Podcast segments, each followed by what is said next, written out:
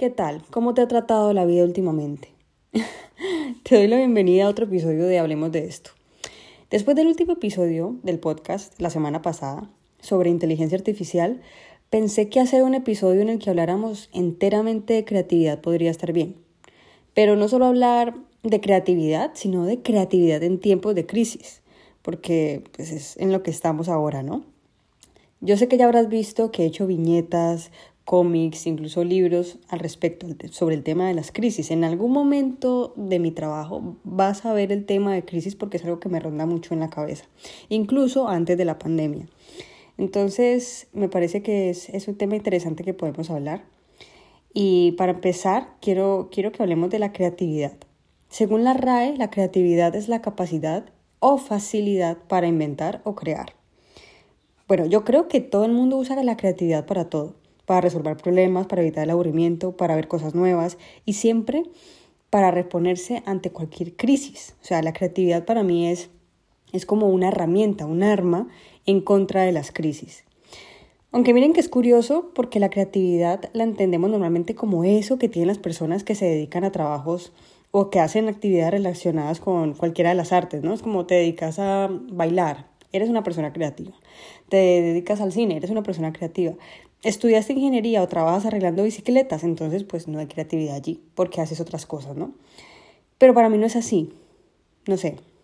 Creo que todo el mundo puede crear cosas nuevas, puede inventar cosas nuevas, puede usar sus capacidades intelectuales para resolver problemas y, no sé, para pensar las cosas de una manera diferente. Para mí eso es la creatividad, poder transformar algo que muchas personas pueden ver como lógico, obvio y darle una vuelta y arreglar un problema y pensar como fuera de la caja, ¿no? Eso es una frase muy de cajón, pero es como se entiende fácilmente. Pero no sé, a veces simplemente no se te ocurre nada. Por más que piensas, nada. No hay ideas nuevas, intentas cosas, mezclas ideas, materiales y lo que sale es nada, absolutamente nada. Eso que parece que todas las personas tienen, parece que desapareció en ti y te preguntas, ¿qué pasó?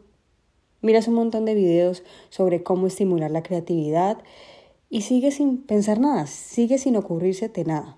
Leíste que Picasso dijo que la inspiración tiene que brillarte trabajando. Aunque bueno, tal vez no sepas si es una frase real suya o no. Y aún así te pones a trabajar, pasan dos horas. Te dan ganas de coger el móvil, distraer la mente.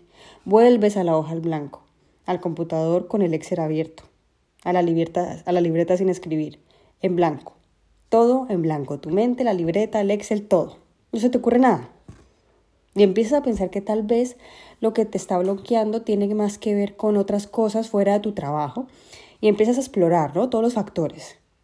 Todo está caro, te cuesta llegar a fin de mes, tienes problemas con tu familia, el mundo te parece que se va a acabar. Las noticias son desalentadoras, la globalización, el capitalismo tardío, todo esto te da la sensación de que estás muy cerca de personas que viven a miles de kilómetros y de sus problemas, y de sus soluciones, y de sus éxitos, y de sus fracasos. Y estás pensando constantemente, ¿por qué a esta gente que parece tan creativa se le ocurren tantísimas cosas y a mí no? O sea, ¿qué estoy haciendo? Llevo sentado o sentada enfrente del computador tanto tiempo y no se me ocurre nada nuevo. ¿Cómo voy a innovar? ¿Cómo voy a crear? Y luego piensas que todas, bueno, Luego piensas que todas estas personas están viendo oportunidades en las crisis, porque es que hay muchas personas que han visto en las crisis una oportunidad, conscientemente o no, y dejaron grandes legados en la historia de la humanidad. El trabajo más impresionante de Goya llegó con la peste negra, el boom de los realities después de la crisis de las .com y luego de la crisis del 2008 Internet floreció como nunca y se han creado empleos que hace 15 años nunca hubiésemos pensado que existirían.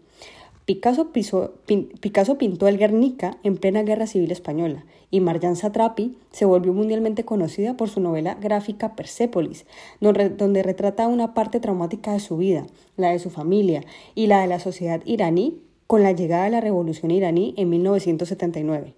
A Paul McCartney, su mamá le habló en un sueño sobre Let It Be, una canción que sería un éxito mundial posteriormente.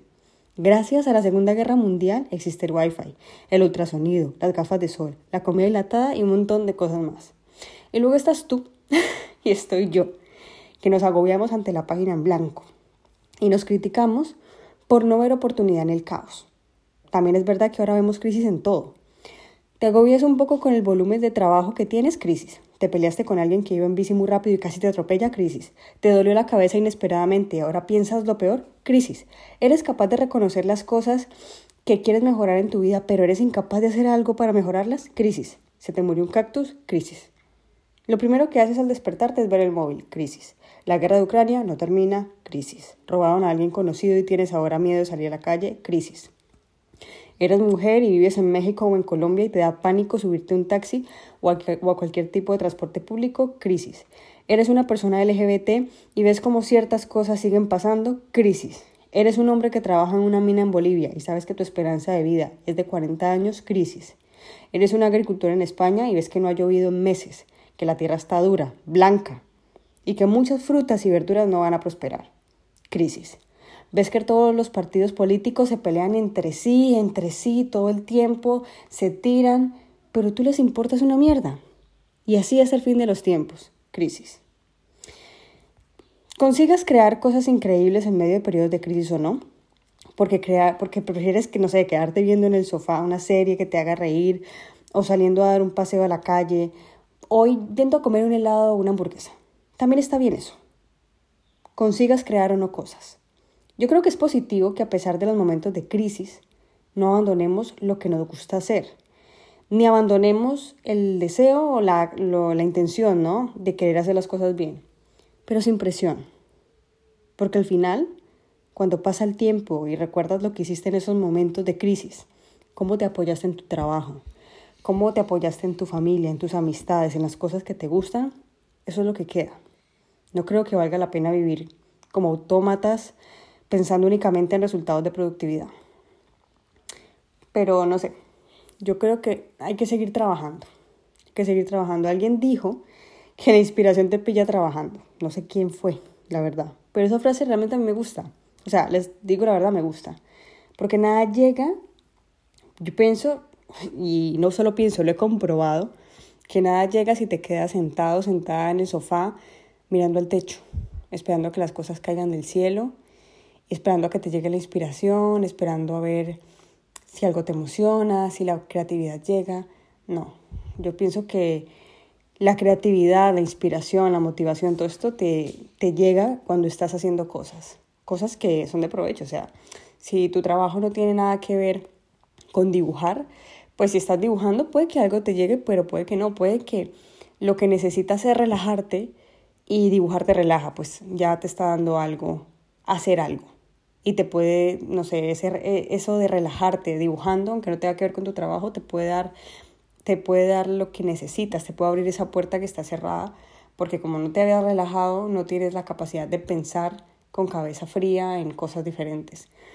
Entonces, sí creo que, que la inspiración y la creatividad te tienen que pillar haciendo cosas. Mm, no sé, tampoco sirve exprimirse, ¿no? O sea, no quiero que pienses como que no, que hay que estar haciendo cosas todo el tiempo. No, no hablo de eso. No hay, no hay que exprimirse, pero tampoco hay que quedarse sin hacer nada. eso es lo que pienso. Así que en tiempos de crisis, a pesar de la crisis, y si, no sé, podemos hacerlo, pienso que es bueno que, que estemos haciendo cosas que nos gusten, que nos hagan sentir bien. Y hasta ahí hasta aquí llego con, este podcast de hoy sobre la creatividad en tiempo de crisis. Antes de terminar, bueno, te quiero agradecer por, por llegar hasta el final del episodio, por escucharme y te quiero contar que tengo novedades. El, el 28 de mayo voy a estar firmando en la Feria del Libro de Madrid. Voy a estar por primera vez en la Feria del Libro de Madrid y voy a estar firmando ejemplares de un nuevo libro que salió el 30 de marzo que se llama Conversaciones conmigo misma, amiga, date cuenta. Y lo hicimos entre cuatro ilustradoras, Precariada, Bárbara Alca y Laura Árbol. Es un libro enfocado sobre todo para público adolescente y el formato es genial porque cada una cuenta como sus experiencias o lo que le diría a su yo adolescente sobre distintos temas de la vida, lo cual es, es muy bonito y pienso que el libro igual tampoco está como muy destinado solo a público adolescente, pienso que personas como más adultas pueden leerlo sin problema. Y pues voy a estar allí, voy a estar allí y, y nada, también vamos a hacer una presentación del libro aquí en Valencia, para el mismo libro. el día 17 de junio. O sea, el 28 de mayo voy a estar en Madrid, en la Feria del Libro. Tengo que confirmar todavía hora y caseta en donde voy a estar firmando. Pilas porque voy a estar solamente creo que una hora o una hora y media nomás, no voy a estar más tiempo. Y em, el día 17 de junio aquí en Valencia, en la librería Abacus, que queda cerca del corte inglés de Pintor Sorolla, para que estén pendientes. Y también tengo que eh, informarles después el tema del horario, que no lo sé. Es un día sábado, entonces pues creo que es un día en el que se puede ir, porque no es como que hay que esperar a salir del trabajo, ta. es un horario perfecto. Em, entonces les estaré confirmando ahora para una próxima ocasión. Recuerden que si tienen alguna sugerencia para el podcast, alguna sugerencia del tema, me lo pueden escribir por Instagram, por correo electrónico, por donde quieran, ¿vale? Así que muchas gracias por escuchar. Eh, espero verlas en Madrid y espero verlas en Valencia. Y bueno, aquí en Valencia.